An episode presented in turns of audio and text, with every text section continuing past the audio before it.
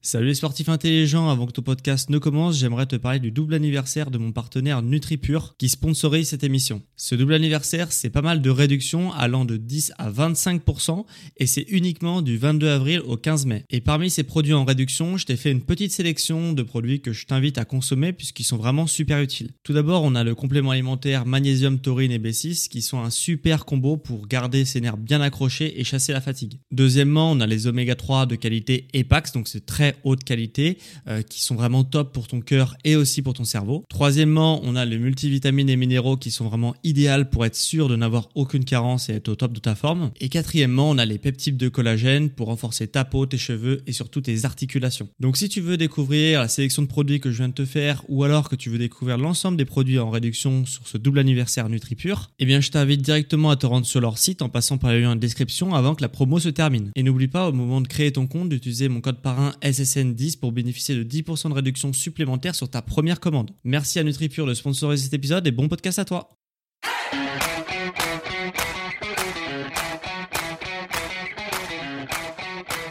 Ok, bienvenue à tous et bienvenue sur le podcast Sport Santé Nutrition. Je m'appelle Médéric et tous les dimanches je t'apprends à te remettre en forme et atteindre au plus vite tes objectifs tout en prenant soin de ta santé grâce au sport et à la nutrition. Et aujourd'hui, on va euh, s'intéresser, je pense que c'est le premier que je fais dans ce thème-là un petit peu, c'est qu'on va partir, on va partir d'un sujet euh, de, société euh, historique et qui va nous, nous amener sur un problème de nutrition qu'on retrouve énormément dans notre alimentation. Donc voilà, c'est un nouveau format voilà, que j'ai envie d'expérimenter. Euh, comme d'habitude, tu peux m'écrire euh, si ça t'a plu. Euh, tu peux toujours évaluer sur 5 étoiles mon podcast si ça t'a plu aussi. voilà, c'est des choses que, hum, qui me permettent de savoir si ça te plaît ou pas ces petits épisodes quand je change de format. En fait, aujourd'hui, on va s'attaquer à la, les conséquences de la révolution verte sur ton corps et aussi sur ton alimentation. Ok? alors, la révolution verte, si tu sais pas ce que c'est, t'inquiète pas, tu vas tout de suite comprendre ce que c'est. Alors déjà, euh, la révolution verte, c'est quoi? Alors la révolution verte, c'est une révolution, si tu veux, qui a permis euh, de aux pays euh, les moins avancés, hein, qu'on appelle les pays en voie de développement, je crois, de se nourrir. Ok, ces pays avant 1960, ces pays-là, ils avaient du mal à, à nourrir leur population. Et c'est pour ça qu'après la Révolution verte, ces pays-là, ils ont eu l'accès à la nourriture en presque en abondance et euh, du coup euh, bah, ils ont pu se nourrir. Donc c'est quand même une bonne chose à la base. Et ça part de quoi cette révolution verte? Ça part notamment euh, d'une famine au Mexique. Ok, donc le Mexique qui est un pays qui était en voie de développement et dans les années 40 et ce, le Mexique il a subi dans les années 40 comme je l'ai dit une famine et euh, du coup, face à cette famine, si tu veux, le gouvernement mexicain, il, euh, il avait plus le choix et du coup, il s'est dit on va miser sur quelque chose pour nourrir la population. Donc jusque là, c'est assez logique. Et donc, euh, il se trouve qu'il y avait déjà des blés, des céréales de blé qui poussaient au Mexique. C'était quelque chose de très archaïque. Hein. Ils n'avaient pas un très bon rendement sur leur blé. Et du coup, le gouvernement, il a dit, bah, on va miser sur l'agriculture du blé pour nourrir la population et lutter contre cette famine qui touche le pays. Et euh, du coup, eh ben, euh, ils ont, euh, ils n'avaient pas le savoir, ils n'avaient pas le savoir pour améliorer le rendement des blés mexicains dans leur pays. Donc, ils ont fait appel à un chercheur agronome allemand que j'oublie le nom, que j'ai oublié le nom, mais tu pourras aller sur internet, ça se trouve assez facilement. Et ils ont fait du coup appel à un chercheur agronome allemand assez réputé à l'époque pour améliorer tout simplement le rendement des, blés mexicains. Ok? Et euh, ce chercheur agronome allemand, que je me souviens toujours pas le nom, euh, m'a a mis au point des super blés en fait à très très haut rendement euh, pour voilà pour du coup améliorer le rendement des blés sortir le Mexique de la famine et euh, pouvoir nourrir la population. Et du coup, le Mexique a en effet euh, réussi à mettre au point avec ce, avec ce chercheur agronome allemand, euh, il a réussi à mettre au point des blés à très très très très haut rendement et du coup, il a pu par la même occasion sortir de la famine dans les années 50 et même depuis 1951 il a même pu devenir autosuffisant et même exportateur de blé euh, en 1951. Ok, donc c'était un pays qui était dans les années 40 sous la famine, et, euh, et puis en 1951, donc dix ans plus tard, eh ben, il vient export exportateur de nourriture. Donc tu vois le, le gap qu'ils ont passé grâce à ces blés mexicains. Et, euh, et quand il y a du blé, tu te doutes bien. Donc là on est en 51 et quand il y a du blé, eh ben c'est comme dans la vie de tous les mondes, de tous les jours.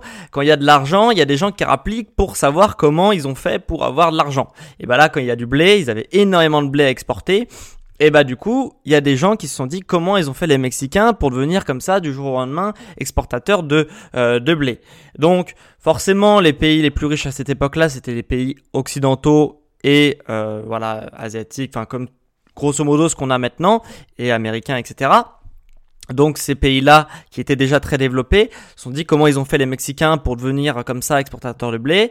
Ils se sont posés sur la question et du coup ils sont euh, ils ont découvert ces super blés mexicains qui avaient un rendement euh, qui, comparable à nulle part ce qu'on par rapport à ce qu'on pouvait trouver à l'époque.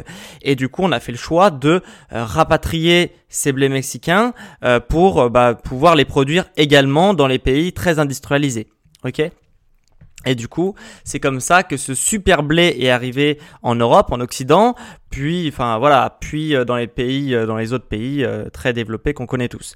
Ok Et donc c'est pour ça que dans les années 60, ce qu'on appelle la révolution verte, c'est grosso modo l'émergence, comme je t'ai expliqué au début, de l'abondance de nourriture, notamment par le biais des céréales et par le biais du blé, l'abondance de nourriture sur grosso modo toute la terre. Ok, même s'il y a toujours, je sais, en Afrique des famines, etc. Mais grosso modo, il y a énormément de populations qui ont vu euh, bah, l'abondance de nourriture émerger. C'est ce qu'on appelle la révolution verte. Ok, donc ça c'est pour la partie un peu historique. Du coup, les blés sont arrivés, ces super blés sont arrivés en Europe et nous on a pu cultiver ces super blés pour avoir un rendement qu'on connaît actuellement. Euh, donc pour ceux qui pensaient que peut-être parce que euh, ça je l'entends souvent, euh, sur le problème des blés, parce que c'est un vaste problème, là on va pas en parler, mais le, le blé c'est un vaste problème. Euh, les, les, blés, on, on, dit non, c'est pas des OGM, les blés c'est n'importe quoi, etc. C'est faux, etc. C'est des trucs qui sont naturels. Euh, non, c'est pas des OGM. Par contre, il y a rien de naturel avec avec les les blés qu'on, enfin les blés qu'on qu'on consomme actuellement parce que c'est des blés qui sont pas du tout naturels, c'est des blés qu'on appelle rétrocroisés, ok? Euh, Je suis pas hyper bon en, agronomie, mais bon, on me l'a expliqué. En gros, un rétrocroisement, à la différence d'un OGM, on va modifier vraiment la cellule. Là, on va en fait faire s'accoupler différentes variétés de blé pour avoir euh, gagné des gènes supplémentaires. Je te prends un exemple parce que comme ça, c'est pas forcément très clair. C'est-à-dire que Admettons ton blé euh, au Mexique, euh, je crois que la famille arrivée comme ça, c'est qu'en fait il y avait une vague de froid et du coup tous les blés ils étaient gelés et ils sont morts, tu vois. Et bah à la place de d'avoir un blé qui va mourir à cause du froid, on va le faire s'accoupler avec un blé qui va être un peu différent. Par exemple, un blé qui pourrait pousser, j'en sais rien, en Russie. Alors c'est faux, hein, mais enfin c'est peut-être vrai, mais en tout cas euh, c'est vraiment un exemple. Un blé qui pousserait en Russie, qui aurait déjà ce gène de capacité à résister au froid, on va le faire s'accoupler avec un blé mexicain, et du coup le blé mexicain, tu vois, il va plus avoir ce problème de euh, bah, de destruction par le froid parce qu'il va être accouplé avec une avec euh, un autre blé qui aura ce gène de capacité de résistance au froid, tu vois. Donc du coup ça te fait un blé qui est beaucoup plus résistant, donc qui est quasiment increvable. Et en plus, si tu le mélanges avec d'autres variétés de blé qui sont à haut rendement mais qui seront peut-être plus fragiles, et bah du coup à chaque fois tu rétrocroises, tu fais s'accoupler des blés qui ont des gènes qui t'intéressent et du coup ça te permet d'avoir une variété après qui devient beaucoup plus résistante et qui a un beaucoup un meilleur rendement. Et le fait de rétrocroiser, de faire s'accoupler des blés comme ça qui ont qui seraient jamais accouplés euh, dans la vie réelle sauf si on les fait s'accoupler hein. un blé mexicain n'a aucune chance de s'accoupler avec un blé russe hein. géographiquement c'est impossible et donc le fait de les forcer à s'accoupler eh ben ça donne des choses qui ne sont pas naturelles et ça donne des problèmes de santé après par la suite hein. comme l'émergence des euh, maladies euh, des maladies cœliaques hein, donc des intolérances au gluten etc euh, j'en ai fait déjà pas mal de podcasts dessus donc je vais pas revenir dessus sur cette cet épisode, mais c'est pour ça qu'on a des problèmes de société comme ça. On nous dit que non, mais euh, c'est totalement faux. Hein. Pour tous ceux qui sont un peu passionnés de nutrition, euh, c'est une évidence en fait. Donc voilà. Donc, euh, donc voilà. Et euh, donc voilà. Donc ça, c'est les conséquences de la, révolution verte. Et du coup, les blés arrivent en Europe. Et ce qui se passe, c'est que on arrive à une modification, donc en 1960, une modification de l'alimentation de l'homme, puisque euh, l'homme, en fait, si tu veux, il n'a jamais fait face comme ça à une telle abondance de nutrition, de nutrition en plus calorique, et que depuis, en fait, cette révolution verte des années 60. Et donc, ce qu'on a vu enfin ce qui est apparu plutôt en 1960, c'est une explosion, une explosion de la consommation de blé ok, qui a été en plus poussé par la télévision. Donc on a eu des slogans publicitaires qui nous ont poussé à, euh, à justement consommer de plus en plus de blé, plus en plus de céréales, euh, notamment avec les céréales le matin qui sont normales, tu vois, le pain, la brioche, les céréales euh, miel pops, etc. Tu vois, toutes ces choses-là ont été poussées par des slogans publicitaires, ont été poussées par la télévision pour forcer le consommateur à consommer ces, ces, ces choses-là. Bon, c'est quelque chose d'assez normal et et du coup, bah, on a vu apparaître, euh, voilà, un autre mode d'alimentation avec une alimentation hypercalorique, notamment en, riche en céréales. Ok? Donc, euh, et en plus de ça, euh, voilà, c'est des slogans qui sont assez bien tournés parce qu'on a l'impression que même si tu manges pas par exemple ta, brioche ou ton céréale le matin, euh, et eh bah t'as l'impression que tu vas être en manque d'énergie dans la journée, donc tu vas quasiment rien pouvoir faire de la, de la journée si tu manges pas ton bol de céréales le matin. Bon, je caricature, mais c'est à peu près ça euh, les messages qu'on nous envoie à la télé depuis 1960 hein, et euh, du coup bah euh, du coup voilà c'est l'idée qu'on veut faire émettre euh, chez le consommateur c'est que s'il ne mange pas assez calorique et notamment riche en glucides riche en céréales le matin et dans la journée d'ailleurs et eh bah va complètement être en manque de force il va pas arriver à la fin de sa journée alors que c'est totalement l'inverse qui se passe Hein. C'est totalement l'inverse qui se passe. La pire chose à faire le matin, c'est de justement de se blinder en calories avec des, euh, des céréales, euh, notamment les céréales du blé euh, qui vont complètement te casser. voilà, je vais te prendre un exemple, ça sera peut-être plus parlant. Mais c'est quand même la, la, pire chose à faire de prendre des céréales le matin. Je vais t'expliquer ce qui se passe quand tu prends des céréales le matin. Ce qui se passe, c'est que tu prends ton bol de céréales hein, dans ta bouche, tu l'avales, ça tombe dans le tube digestif, qui tombe dans euh, l'estomac. Hein. L'estomac, c'est un entonnoir, donc euh, c'est-à-dire que euh, les aliments ont besoin d'être mâchés par l'effet mécanique de l'intestin et aussi par l'acide qui a autour de l'intestin, qui arrive dans l'intestin pour euh, bah, dissoudre un petit peu les aliments. Et une fois que les aliments sont assez petits, ils vont pouvoir passer dans l'entonnoir qui est l'intestin et arriver dans euh, dans l'intestin plutôt, euh, dans l'estomac qui arrive dans l'intestin. Ok, donc estomac il broie. L'estomac c'est un entonnoir, ça fait passer les aliments dans l'intestin et dans l'intestin les glucides, donc les céréales, hein, c'est des glucides, arrivent dans l'intestin.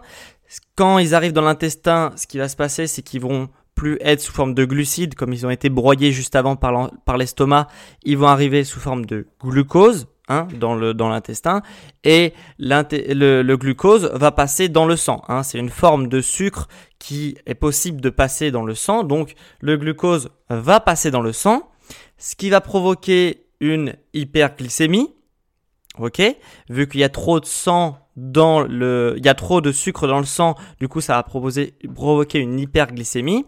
Cette hyperglycémie va être compensée avec l'arrivée de l'insuline. J'essaie d'aller lentement parce que sinon je vais perdre des gens. Euh, donc comme il y a trop de sucre dans le sang, l'insuline arrive par le biais du pancréas. Hein, c'est le pancréas qui produit l'insuline et euh, pour faire baisser la glycémie.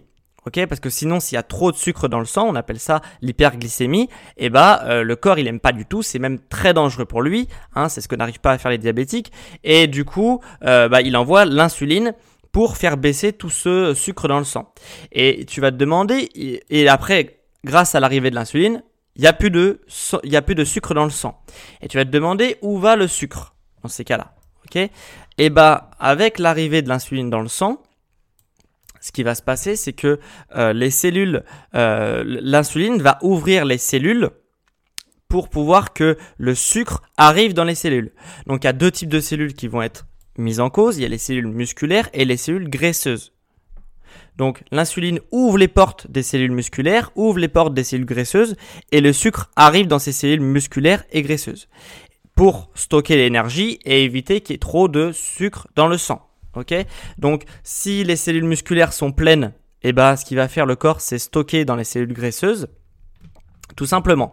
Et c'est comme ça qu'on prend du poids. Ok, c'est vraiment euh, voilà, ça c'est vraiment le, truc euh, assez basique qui permet de comprendre le trajet du sucre dans le sang et qui comprend pourquoi on prend du poids. Parce que quand les cellules musculaires, c'est pour ça qu'on dit que le sport c'est bon aussi parce que ça va vider le sucre dans le dans les muscles. Et du coup, quand tu vas manger derrière, eh ben ton corps va en priorité stocker dans les cellules musculaires, ce qui n'est pas du tout grave, et après stocker dans les cellules graisseuses. Mais si tu fais pas de sport, eh ben en fait, tes cellules musculaires auront toujours du sucre, donc ça va stocker en priorité dans les cellules graisseuses et du coup tu vas prendre du poids direct. Alors que les sportifs, c'est quand même plus compliqué de perdre du poids, de prendre du poids. Donc ça, c'est l'effet euh, positif, c'est de stocker de l'énergie, hein, ce, qui, est plutôt bien, hein, le corps est bien foutu. Par contre, l'effet négatif, c'est que euh, ça fatigue extrêmement vite ton corps, euh, parce que ton corps, comme j'ai dit, n'est pas habitué à la consommation excessive de céréales, de, sucre, hein, mais on va schématiser en parlant des céréales. Et du coup, ça fatigue ton corps parce que ton corps, il n'est pas fait pour avoir des quantités astronomiques de sucre qui viennent dans le sang et donc il n'est pas fait pour stocker autant de, ressources euh, dans les cellules graisseuses et du coup ça va fatiguer ton corps. C'est pour ça que euh, si tu prends un petit déjeuner admettons à 8 heures et bah à 11 heures tu vas être fatigué, euh, tu vas avoir du mal à te concentrer, etc. Parce que, eh bah, il y aura l'arrivée de l'insuline pour te sauver la vie hein, et pour stocker l'énergie, euh, l'insuline arrive. Sauf que c'est une hormone qui est ultra puissante et du coup, euh, quand il y en a trop qui est libéré, et eh bah l'effet négatif, ça va être que ça va pomper ton énergie totalement et tant que l'insuline sera toujours présente dans ton sang, et eh bah du coup, euh, et eh bah du coup ton corps va être fatigué. Donc c'est pour ça qu'il faudra un certain temps pour que l'insuline parte de ton sang et puisse vraiment, euh, bah, puisque ton corps avoir la sensation d'être normal en fait. Donc c'est pour ça qu'à 11 heures voilà, t'es cassé, tu comprends pas pourquoi, euh, t'es es fatigué, t'as du mal à te concentrer, et du coup, en plus, dans ces cas-là, même t'as envie de sucre pour faire remonter l'insuline. Hein, donc, c'est un cercle un peu vicieux. Voilà. Donc, j'espère que je suis clair. Et, euh, et, ça, c'est l'effet donc à court terme. À moyen terme, ce qui va se passer, c'est que euh, donc à court terme, t'es fatigué, t'as du mal à te concentrer, une heure, deux heures, trois heures plus tard dans certains cas. Euh, et à moyen terme, ce qui va se passer, c'est que euh, bah, tu vas prendre du poids. Hein, si tu multiplies comme ça, euh, les, par exemple le céréal le matin, le céréal à midi, le céréal, les céréales le soir, etc. À moyen terme, bah, ça va tu vas stocker, stocker, stocker d'énergie, donc tu vas grossir. Et à long terme, ce qui va se passer, c'est que comme tu vas produire énormément d'insuline à chaque fois que tu vas faire des, des bombes de sucre comme ça, c'est pas du sucre blanc, hein, c'est des glucides, mais ça reste des bombes de sucre. Et bah du coup, euh, à long terme, ce qui va se passer, c'est que tu vas arriver dans un état prédiabétique. C'est le corps va être de plus en plus résistant à l'insuline, donc il va plus pouvoir euh, justement stocker l'énergie grâce à, l'insuline. Et dans un deuxième temps, c'est qu'il va plus du tout pouvoir créer d'insuline et c'est ce qu'on appelle le diabète de type 2. Donc là, c'est encore moins drôle. Hein, euh, c'est des traitements à vie pour pouvoir réguler le taux de sucre dans le sang. Donc voilà ce qui se passe, euh, voilà un petit peu l'état des lieux euh, depuis la Révolution verte en 1960, euh, l'explosion justement du coup de l'abondance de nourriture, notamment en céréales, a fait que bah voilà, on mange énormément de céréales tout au long de la journée, ce qui va avoir des impacts sur l'insuline, l'insuline qui permet de stocker. Donc déjà les gens vont stocker, vont, avoir, vont être plus gros que la norme. Hein, c'est ce qu'on observe d'ailleurs à l'heure actuelle. Et dans un deuxième temps, l'explosion aussi de maladies cancéreuses, diabétiques, etc. Et en plus de ça, ton corps, quand il stocke, euh, la pire chose, c'est que au début, il va stocker un petit peu dans des endroits un petit peu qu'on appelle des, euh, des, des, zones primaires de stockage, donc comme euh, la culotte de cheval, euh, comme euh, les fesses, etc., les cuisses, voilà, des, des, choses comme ça. Et après, il va le stocker autour des organes. Hein quand il va plus avoir de place dans les zones primaires de stockage, il va le stocker dans, autour des organes. Et là, c'est euh, la merde concrètement parce que du coup, il va euh, voilà, il y aura du, gras qui va se localiser autour des organes et ce gras localisé autour des organes va empoisonner un petit peu le fonctionnement des organes et c'est comme ça qu'on arrive sur des problèmes au niveau des organes. Ok? Donc quand je dis problème, c'est cancer, etc. Donc euh, là, euh, là c'est, ça devient tout de suite beaucoup plus grave. Donc, euh, donc voilà. Donc voilà ce qui se passe euh, depuis, comme je t'ai dit, la révolution verte et l'abondance de céréales dans l'alimentation moderne. Et là, tu vas te demander comment on évite ça, comment on évite le fait justement d'avoir des, comme je t'ai dit, des hyperglycémies, des coups de fatigue et à long terme des problèmes beaucoup plus graves. Comment on fait, ça? Comment on évite ça? Eh bah, euh, tout simplement, on euh, doit faire attention à l'index glycémique. Euh, l'index glycémique, si tu sais pas ce que c'est, c'est euh, un index, c'est une note qu'on donne aux aliments, aux glucides, en, en l'occurrence, c'est une note qu'on donne aux glucides pour arriver à catégoriser les glucides. C'est euh, en gros donc c'est une note de 1 à 100, même si on peut dépasser 100 sur certains cas. Euh, c'est une note de 1 à 100 en fonction du glucide. Et on le dit, euh, ok, ce glucide-là, quand tu vas le manger, il va faire énormément monter euh, la, la, glycémie. Ce glucide-là, quand tu vas le manger, il va il va euh, pas produire beaucoup d'insuline, donc il est plutôt sain comme glucide. Ok, donc il y a quatre catégories d'aliments, donc ils sont de 1 à 100, mais en gros euh, en dessous de 20, 20 euh, ou 25, je sais plus, c'est des ou même 30, c'est des indices glycémiques faibles. Ok, ça va être par exemple les légumes. les indices glycémiques moyens, ça va être les fruits et certaines céréales, comme par exemple l'avoine. Voilà c'est pas le seul, mais voilà, par exemple l'avoine, qui est un, un, céréal, mais qui est un céréal avec un index glycémique modéré, donc ça va être plutôt ok, tu vas pouvoir en manger quand même pas mal, mais euh, enfin si on prend juste le, le, facteur santé en tout cas, le facteur prise de poids et insuline, mais euh, voilà, si t'en manges trop, ça va être néfaste, mais si tu fais attention, ça va être bon. Comme les fruits, si tu te gaves de bananes, tu vas prendre du poids, mais si tu prends une ou deux bananes, ça va, en fonction de ta corpulence, ça va pas, tu vois, ça va pas te, ça va pas te tuer. Les indices glycémiques à euh, éviter, c'est des indices glycémiques élevés et très élevés. Élevés, ça va être tout ce qui est céréales raffinées, donc céréales qui a où on a en plus euh, encore plus raffiné euh, la production pour les rendre hyper hyper hyper comment dire hyper ton corps va pouvoir très très facilement les les assimiler Ok, donc c'est comme le pain blanc, euh, la brioche, euh, les biscottes, euh, les céréales qu'on te, donne au petit déjeuner, hein, les meal pops, les, golden grams, c'est tous ces trucs-là. Et les indices glycémiques très très élevés, enfin très élevés, c'est le sucre blanc, hein, donc c'est le sucre de table qu'on rajoute dans les gâteaux, enfin le sucre de table, le sucre de placard plutôt, parce que c'est rare d'avoir du sucre sur la table, mais du sucre voilà, que tu as dans tes placards de cuisine pour faire les gâteaux, ça c'est le sucre qui est très très élevé.